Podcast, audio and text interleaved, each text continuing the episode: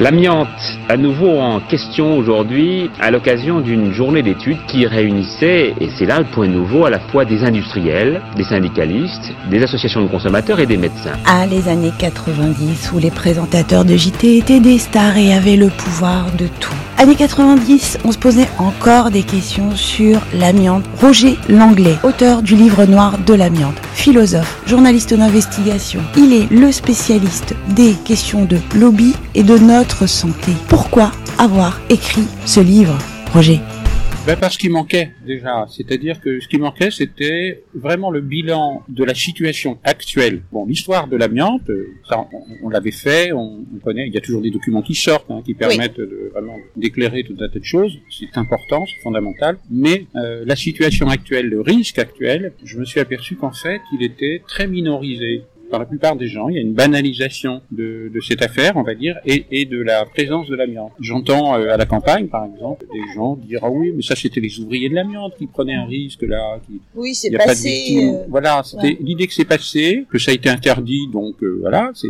des opérations magiques. Hein. Mhm. L'application de l'interdiction, voilà, c'est interdit. on la suit pas. Voilà, c'est interdit, donc le problème est réglé. et pas du tout, parce que entre, entre la réglementation de gestion et d'interdiction de l'amiante et son application, là, il y a un abîme. Voilà. Et on le voit au niveau des communes, par exemple, les gens continuent à démonter eux-mêmes leurs plaques de fibrociment, à les casser en famille, à les mettre dans la voiture et à amener ça aux décharges, on veut bien les recevoir. Mmh. là aussi, c'est très... Il y a un vrai problème au niveau des déchets de l'amiante, le particulier, encore aujourd'hui. Donc énorme problème. Alors mise en, en déchetterie, euh, dépôt dans des endroits sauvages, dans des forêts, des terrains de foot, n'importe quoi. C'est du grand n'importe quoi. Et, et, les gens s'exposent en famille, dans la voiture ou dans la camionnette pour les emmener. Et ils les ont cassés ensemble, ça, travaillant même pas au mouillé, ayant même pas les gestes élémentaires de mmh. protection. Et on est obligé, moi localement, je suis obligé de rappeler aux gens, non, il n'y a pas de seuil en dessous duquel l'amiante n'est pas cancérigène. Voilà, ça, c'est... Parce qu'aujourd'hui, ce qu'on ce qu'on voit, c'est que même en 2022, quand on parle de l'amiante, on sait que ça fait peur, on sait que c'est quelque chose de, de, dangereux, mais on ne sait pas comment. Et on a l'impression qu'il n'y a pas du tout de, je sais pas, au niveau des pouvoirs publics, par exemple, il n'y a pas un travail de pédagogie, d'alerte, de d'enseignement. Tout le monde préfère, en fait, chez les responsables locaux comme au niveau national, politiques ou aux fonctionnaires, tout le monde préfère taire le dossier on préfère ne pas l'aborder. Et très souvent, c'est le manque de culture santé publique aussi, hein, des responsables politiques ou administratifs, euh, qui fait qu'eux-mêmes sont dans une perception complètement minorée et ignorante du danger. Euh, et puis quand on commence à leur évoquer, tout de suite, la ah, peur des responsabilisations, etc., qui permet moi de dire, euh, il faut que des procédures soient relancées contre les responsables politiques et administratifs, je parle aux fonctionnaires, aussi bien au niveau local qu'au niveau national, mmh. euh, parce qu'il y a énormément de choses à faire au niveau local euh, qui sont complètement laissées comme ça en, en déshérence.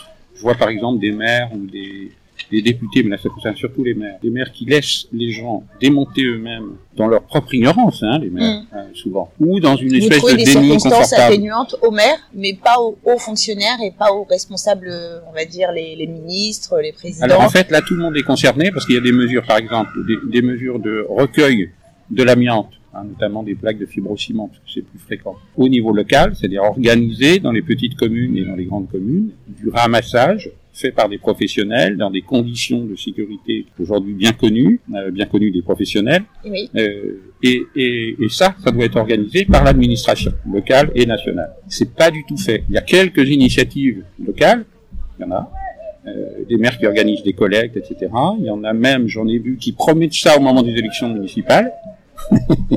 et qui le font pas. Ah, qui promettent ça au Oui, oui, bah oui. Donc s'ils le promettent, c'est qu'il y a bien un intérêt auprès des citoyens. Parce Alors, que les politiques ne promettent que ce qui. Oui.